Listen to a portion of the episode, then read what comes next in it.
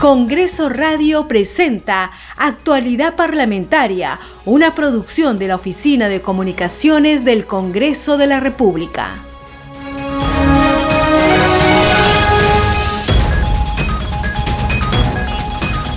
¿Cómo están? Muy buenos días, bienvenidos a Actualidad Parlamentaria, edición de hoy jueves 30 de diciembre del 2021. Mi nombre es Perla Villanueva, en los controles se encuentra Franco Roldán y estamos listos para brindarles toda la información del acontecer parlamentario. Antes que todo, vamos a hacer mención a las radios regionales que nos permiten llevar nuestro contenido al interior del país. Radio Inca Tropical de Abancay en Apurímac, Cinética Radio en Ayacucho, Radio TV Shalom Plus de Tingo María, Radio Las Vegas y Radio Star de Mollendo en Arequipa, Radio Madre de Dios de Puerto Maldonado, Radio Amazónica de Satipo en Junín, Radio TV Perú de Juliaca en Puno, Radio Amistad de Lambayeque, Radio El Pueblo de Ayacucho, Radio Satel Perú de Lampa en Puno y Radio La Voz del Valle de Aplau en Arequipa. Ahora sí vamos rápidamente con la relación de nuestros titulares. La presidenta del Congreso, Mari Carmen Alba, reiteró que este Parlamento trabaja por las leyes que la población necesita y por acercarse a las regiones del país. Anunció que a partir de enero continuarán los plenos y las sesiones de las comisiones ordinarias descentralizadas en las diferentes regiones. La titular del legislativo destacó que una de las leyes de mayor trascendencia aprobadas hasta el momento es la del control concurrente, la cual contribuirá a evitar irregularidades y garantizará que las obras públicas se concreten en beneficio de la población. El segundo vicepresidente del Congreso, Enrique Pujada, coincidió en señalar que dentro de las normas positivas aprobadas por el Parlamento en esta legislatura se encuentra la ley para la expansión del control concurrente, la cual permitirá fiscalizar más de 1.280 obras paralizadas en todo el país y luchar contra la corrupción que le cuesta al Perú 20 millones de soles al año. También destacó la elección de los miembros del Banco Central de Reserva del Perú. Y en la Comisión de Comercio Exterior, el presidente regional de ICA, Javier Gallegos, expuso sobre la propuesta del proyecto de ley del boleto turístico en esta región.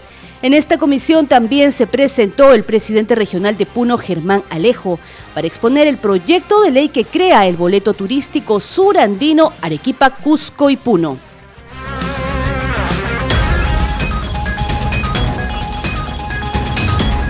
Esto es actualidad parlamentaria. Vamos a iniciar con el desarrollo de las informaciones.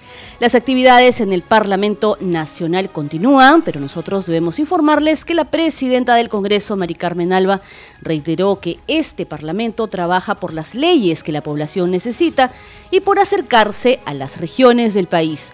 Anunció que a partir de enero continuará, por este motivo, con los plenos y con las sesiones de las comisiones ordinarias descentralizadas en las diferentes regiones. Escuchemos.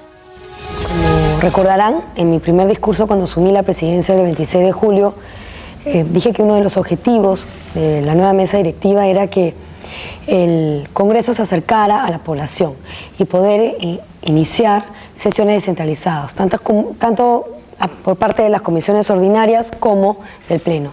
Así que yo la verdad que agradezco a los presidentes de las comisiones que la mayoría han hecho sesiones descentralizadas. Eh, han sido 43 sesiones descentralizadas. Las, comisiones que más eh, han hecho sesiones descentralizadas es la Comisión Agraria, Comisión de Descentralización, Comisión de Comercio Exterior, cinco cada una, y alrededor en general de 15 regiones.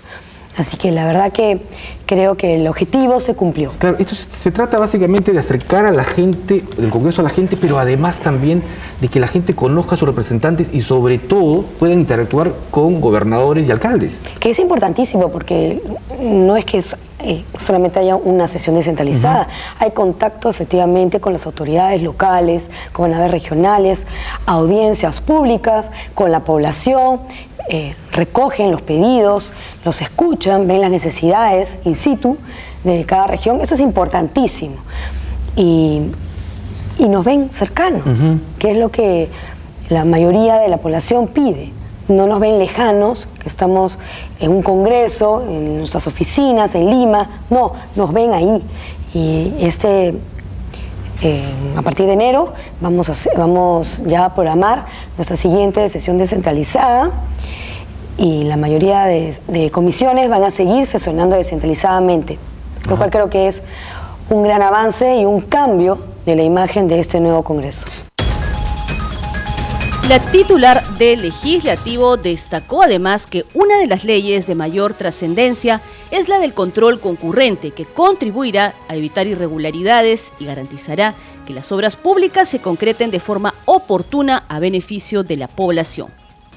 Dentro del tema corrupción, hay uno importante que le otorga facultades especiales justamente a la Contraloría para hacer este seguimiento tan estricto en, los recursos públicos.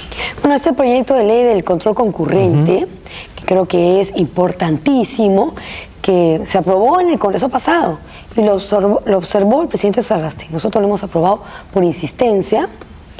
¿no? con la Contraloría, creo que es importantísimo de que haya desde el inicio este control concurrente de la Contraloría con la entidad que esté realizando el expediente técnico para las licitaciones, Creo que es importante este acompañamiento y va a evitar que haya corrupción.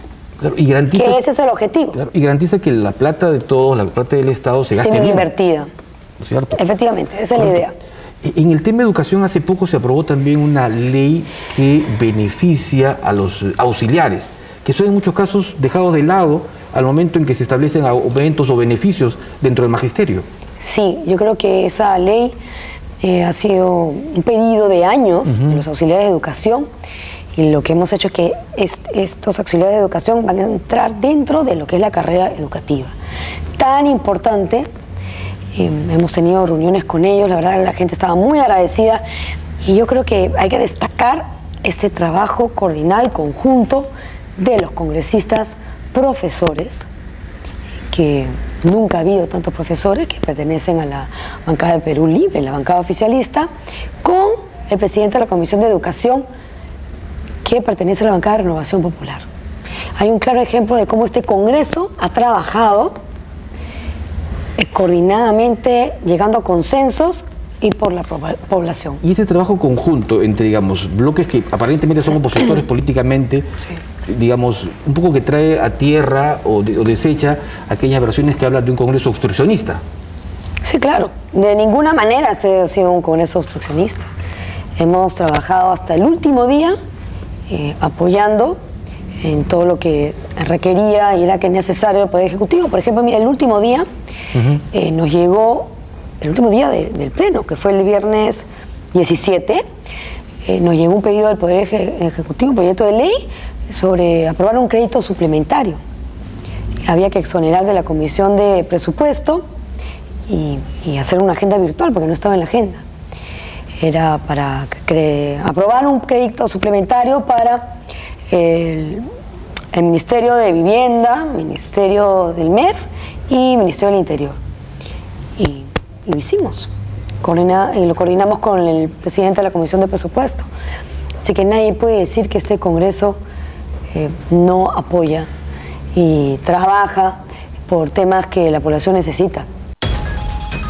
En entrevista con nuestro colega Ricardo Alba de la multiplataforma de noticias, la presidenta del Congreso, Mari Carmen Alba Prieto, reiteró además que en marzo del próximo año ya deben estar elegidos los nuevos miembros del Tribunal Constitucional, cumpliendo de esta manera con el cronograma establecido por la comisión especial creada para este fin. Resaltó que durante esta primera legislatura se aprobaron 45 proyectos de ley, 20 resoluciones legislativas, de las cuales 27 fueron publicadas como leyes y quedando otro grupo que aún están en el Ejecutivo a la espera de ser promulgadas u observadas. Precisó que está pendiente el nombramiento del defensor del pueblo, así como reformas políticas constitucionales, económicas e educativas. Además explicó que la legislatura aún no concluye, pues se amplió hasta el 17 de enero. Agregó que no se ha definido si se vuelve a extender. Vamos con más noticias. Estamos en actualidad parlamentaria brindándoles toda la información del Parlamento Nacional a este momento. El segundo vicepresidente del Congreso, Enrique Huampujada, coincidió en señalar que dentro de las normas positivas aprobadas por el Parlamento en lo que va de esta legislatura, se encuentra la ley para la expansión del control concurrente, la cual permitirá fiscalizar más de 1.280 obras paralizadas en todo el país y luchar contra la corrupción que le cuesta al Perú 20 millones de soles al año. También destacó la elección de los miembros del Banco Central de Reserva del Perú como uno de los logros de este Congreso. Mire, nosotros tenemos que ver la calidad, no la cantidad.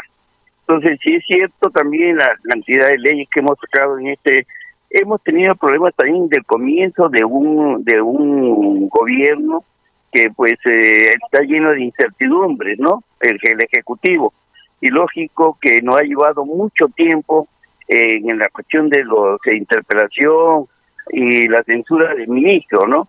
Entonces, verdad que esto pues nos ha traído distrae y nos da una imagen de obstruccionista, lo cual no es cierto, porque nosotros le hemos dado la confianza a dos gabinetes y, ¿cómo se llama? Este, nosotros eh, hemos tratado en todo lo que sea posible de apoyar al Ejecutivo. Ahora, muchas cosas, pues, este, consecuencia de a veces errores que se que se eh, suceden en el Ejecutivo, hacen pues que hayamos tenido y aparte de la pandemia, también hay que reconocer también que eh, la pandemia nos trajo muchísimos problemas económicos, ¿no? la cantidad de desocupados, de la gente que está completamente abandonada, ¿no? el costo de vida es muy alto. Pero que el que más sufre siempre es el pueblo, porque suben los impuestos como quiera que sea, o suben los costos de los productos, por las consecuencias que sea, por ruido externo, problemas internos, el que paga siempre es el, la gente más pobre, porque no tiene a dónde recurrir más que a su sueldo como empleado, como trabajador, o incluso como este eh, el problema de la eh, de los informales, ¿no? El gran porcentaje que ha aumentado. Pues yo prefiero un informal a no tener un delincuente. Igualmente, como ahorita se está viendo en la cuestión del transporte, ¿no? Es decir, el, el colectivo sí sirve, hay que regularlo porque este problema no viene de este ministro de Transporte, viene del anterior de Sara, ¿no? Entonces, eh, el Congreso yo creo que hemos hecho, mire, de positivo, se nombraron los tres miembros del Banco Central de Reserva. Hemos sacado por insistencia la ley de eh, control concurrente. Ya, y que lo vamos a completar con lo vinculante, porque ahí, ahí sí hay un arma verdadera y real para enfrentar la corrupción. En ese sentido. La palabrería, todos los buenos deseos acaban cuando nosotros apliquemos el control concurrente, porque es un control que se ve desde el inicio de la licitación. Para fecha que de inicio y fecha de terminación de una, una infraestructura, porque la mayor grado de corrupción queda en la, en la corrupción de puentes, de carreteras, de escuelas, de hospitales. Entonces todo eso hace pues que eh, ¿por qué tenemos más de 3.280 obras paralizadas que nos cuestan 20 mil millones? ¿Por qué también nos preguntamos cuánto es lo que el mismo Contralor lo dice? Que de que eh, por la corrupción se pierden cerca de 18 a 20 mil millones de, soles al año. Y eso estamos viendo con los últimos gobernadores, corrupción e incapacidad ¿no? de ejecutar su presupuesto. Entonces, nosotros esta ley es importantísima y vamos, estamos a punto ya de concluir, ya aprobamos la de insistencia, aprobamos esta, ley que de, control concurrente que fue observada por Sagasti, pero ahora estamos aplicando nosotros también vinculante, es decir, que la Contraloría tenga responsabilidad también, porque la Contraloría, ese control concurrente va a llevar un porcentaje del 2% sobre obra de, los, de más de 10 millones y calculamos que nosotros deben ser como 25 mil millones, 500 millones. Entonces, para que contrate buenos especialistas, buenos técnicos, y no como la corrupción que abunda en todo el país. Por ejemplo, yo estoy ahorita en Trujillo, es una vergüenza su calle, una, una vergüenza, todo puro hueco, no se puede transitar. Es vergonzoso la forma como tiene su calle Trujillo, una de las principales ciudades del Perú. Usted está escuchando Actualidad Parlamentaria. Vamos con información de la Comisión de Comercio Exterior. Este grupo de trabajo parlamentario recibió la opinión de los directores regionales de turismo de Puno y de Ica respecto a la creación del boleto turístico en ambas regiones. En la sesión los congresistas expresaron además su preocupación sobre el destino del dinero recaudado. Tenemos los detalles en el siguiente informe. Con la finalidad de conocer la opinión de los gobiernos regionales de Puno e Ica, la Comisión de Comercio Exterior escuchó a los representantes de la Dirección de Turismo de ambas regiones respecto a las propuestas legislativas que proponen la creación del boleto turístico de Puno e Ica respectivamente. Es de mucha importancia eh, este boleto turístico, ya que Puno carece y en años hemos estado en lucha para que se logre este esta presente, el boleto turístico en realidad. La presente ley engloba atractivos turísticos que no están declaradas. Entonces, eh, eh, solo esa observación, porque deberían ser atractivos que ya se están trabajando. Con ellos deberíamos empezar. También que no está en la presente ley eh, las islas Urus, Taquilia, Mantaní. Sin embargo, es el atractivo principal de Puno.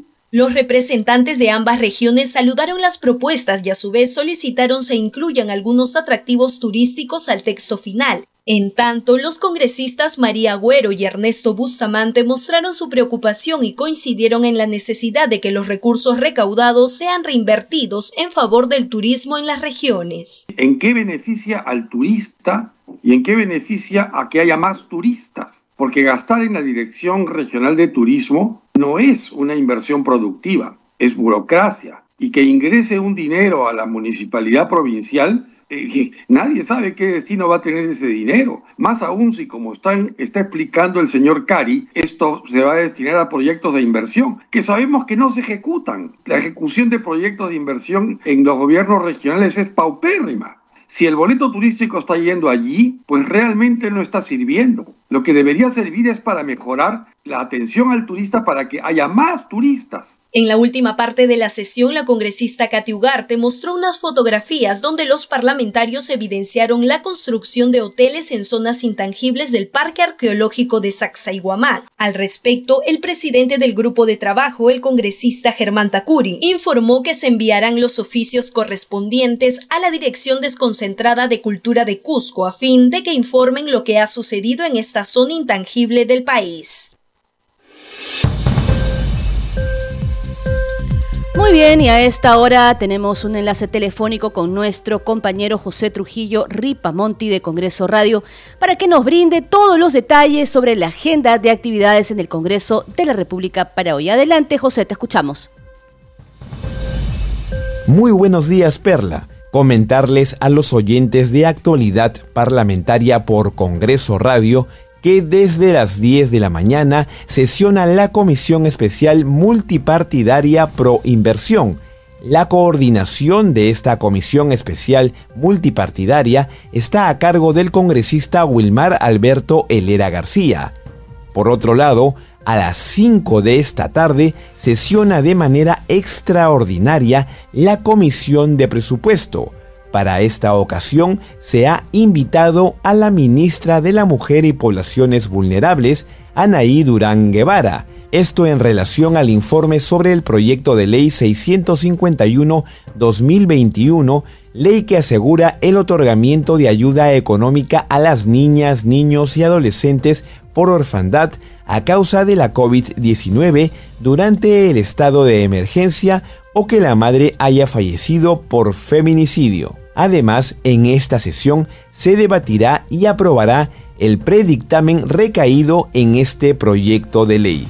Es todo cuanto podemos informarte hasta el momento, estimada Perla. Te damos nuevamente el pase para continuar con actualidad parlamentaria por Congreso Radio, un Congreso para todos. Muy bien, teníamos entonces los detalles de la agenda de actividades del Congreso de la República para hoy. Le agradecemos a nuestro compañero José Trujillo Ripamonte por ese despacho. Eh, solo agregar que para las 12 del mediodía también se tiene previsto, y esto porque la congresista Susel Paredes lo ha anunciado así a través de su web y de sus redes sociales, que eh, se va a realizar la conferencia de prensa de transportistas con la mencionada legisladora. Esto va a ser en la Plaza Bolívar, en los exteriores del Congreso de la República. Solo para eso vamos a continuar actualizando la información parlamentaria. El presidente de la Comisión de Relaciones Exteriores del Congreso, Ernesto Bustamante, hizo un balance de este grupo de trabajo parlamentario en lo que va de la presente legislatura. Eh, hemos aprobado ya a nivel de pleno del Congreso 10 resoluciones legislativas y tenemos en cartera para eh, presentar en el pleno para su votación y, de ser así su aprobación eh, eh, aproximadamente 10 eh, resoluciones legislativas más. Aparte, hemos aprobado a nivel de la Comisión más de 60 tratados internacionales ejecutivos y dos proyectos de ley. Hemos creado también 64 ligas parlamentarias eh, en realidad instalado o reactivado 34 ligas, 64 ligas parlamentarias de amistad con parlamentos de otros países. Hemos hecho control político a través de comunicaciones con Cancillería y citaciones al señor canciller, eh, quien se presentó en cuatro oportunidades en la comisión. Hemos tenido en total 10 sesiones ordinarias y 3 sesiones extraordinarias bastante actividad ha habido en la Comisión de Relaciones Exteriores. Ha sido muy fructífero este periodo de cinco meses. Si hablamos, eh, entrando más acerca de los proyectos de ley ya trabajados desde este grupo de trabajo, eh, ¿cuáles serían algunos de estos los más resaltantes en este periodo? Bueno, por ejemplo, eh, los que están aprobados en el Pleno. En, en, el Pleno se ha aprobado un tratado, por ejemplo, con eh, Israel. Eh, es, un, tratado que tiene que ver con defensa nacional y en consecuencia eh, debe ser aprobado por el Pleno del Congreso bajo la forma de, un, de una resolución legislativa, que es lo que se aprobó. Y en este, este es un tratado de cooperación técnica en el área militar y en el área del interior entre el Estado de Israel y la República del Perú en materias de defensa y materias de interior, como expliqué. También tenemos tratados como Infopesca, eh, ese tratado eh, eh, también ya ha sido aprobado, la adscripción a un banco internacional, para no entrar en detalles ya que el tiempo es corto, y, lo que yo consideraría importante es que, o también muy importante, es que en la última sesión de la Comisión de Relaciones Exteriores se aprobó eh, eh, el, proyecto de resolución legislativa que tiene que ver sobre eh, violencia en el trabajo. Entonces, este es un, proyecto muy importante porque la idea es impedir la violencia y el acoso en, el trabajo. Y, y esto ha sido aprobado por unanimidad en la comisión, luego de un debate y será presentado al Pleno eh, en cuanto este sea agendado debidamente. ¿no? Seguimos en actualidad parlamentaria, esta vez con información de la Comisión de Transportes. En este grupo de trabajo parlamentario se pronunciaron sobre la resolución ministerial del Poder Ejecutivo que aprueba la creación de un padrón para choferes de vehículos colectivos. Escuchemos. La afluencia de los taxis colectivos están a la orden del día y junto a eso la inseguridad y críticas contra este servicio. Sin embargo, el Poder Ejecutivo emitió la resolución ministerial en la cual se aprueba la creación de un padrón para choferes de este rubro de transportes. Dicen que el objetivo de este empadronamiento es para elaborar el reglamento de la ley 31096. Como ustedes comprenderán, esa ley 31096 que establece y regula el servicio de autocolectivos a nivel nacional ha sido aprobada por el Congreso pasado, cuestionada en el Tribunal Constitucional y rechazada, razón por la cual al Ejecutivo le compete eh, el tener que trabajar eh, el reglamento de dicha norma. Según lo que establece la norma, el padrón buscará obtener la contabilización de los choferes que presten servicio de transporte terrestre, tanto en Lima como en provincias. Para la Comisión de Transporte del Congreso de la República, el Ejecutivo debería elaborar un reglamento idóneo.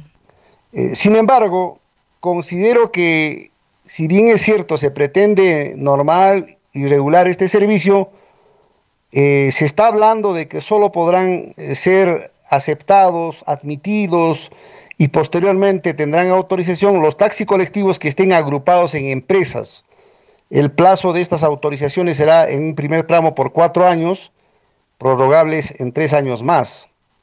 Esto podría calificarse como un atentado al proceso de reforma del transporte público de pasajeros. Sin embargo, hay que tener en cuenta que siendo una ley aprobada por, el Congreso de la República y rechazada eh, por el Tribunal Constitucional, lo que hay que hacer es reglamentar y reglamentando, ver la mejor forma de que el servicio público de pasajeros sea el más idóneo y el más eficiente. El Ministerio de Transportes también determinó que la Sutran será la encargada de administrar el patrón mencionado, decisión que no apoya el congresista Alejandro Soto, presidente de la Comisión de Transporte. No estoy de acuerdo con que la Sutran sea la encargada de hacer el empadronamiento de los autocolectivos que han de prestar servicio formalmente a partir de la emisión del decreto supremo que apruebe el reglamento de la ley 31096. Considero que es el propio Ministerio de Transportes a través de las direcciones regionales de transportes la que debería encargarse de este empadronamiento. Algunos expertos han cuestionado esta medida, ya que consideran que los taxis colectivos no son seguros, generan congestión vehicular, operan en la informalidad y carecen de paraderos autorizados. Usted está escuchando Actualidad Parlamentaria. Y a esta hora vamos con nuestra secuencia habitual Hoy se promulgó, elaborada por la multiplataforma de noticias del Congreso. Un 30 de diciembre de 2015 se publicó la Ley 30403, ley que prohíbe el uso del castigo físico y humillante contra los niños y adolescentes. El Congreso de la República aprobó esta ley con la finalidad de prohibir el uso de castigo físico y humillante contra los niños, niñas y adolescentes. Esta prohibición abarca todos los ámbitos en los que transcurre la niñez y adolescencia, comprendiendo el hogar, la escuela, la comunidad, lugares de trabajo, entre otros relacionados. Actualidad parlamentaria llega a las regiones del país gracias a las siguientes emisoras. Radio Inca Tropical de Abancay en Apurímac, Cinética Radio en Ayacucho, Radio TV Shalom Plus de Tingo María, Radio Las Vegas y Radio Star de Mollendo en Arequipa, Radio Madre de Dios de Puerto Maldonado, Radio Amazónica de Satipo en Junín, Radio TV Perú de Juliaca en Puno, Radio Amistad de Lambayeque, Radio El Pueblo de Ayacucho, Radio Satel Perú de Lampa en Puno y Radio La Voz del Valle de Aplau en Arequipa. Estuvo con ustedes Perla Villanueva en la conducción, en los controles Franco Roldán. Nos reencontramos el día lunes a la misma hora. Que tengan ustedes un feliz y próspero año 2022. Congreso Radio presentó Actualidad Parlamentaria, una producción de la Oficina de Comunicaciones del Congreso de la República.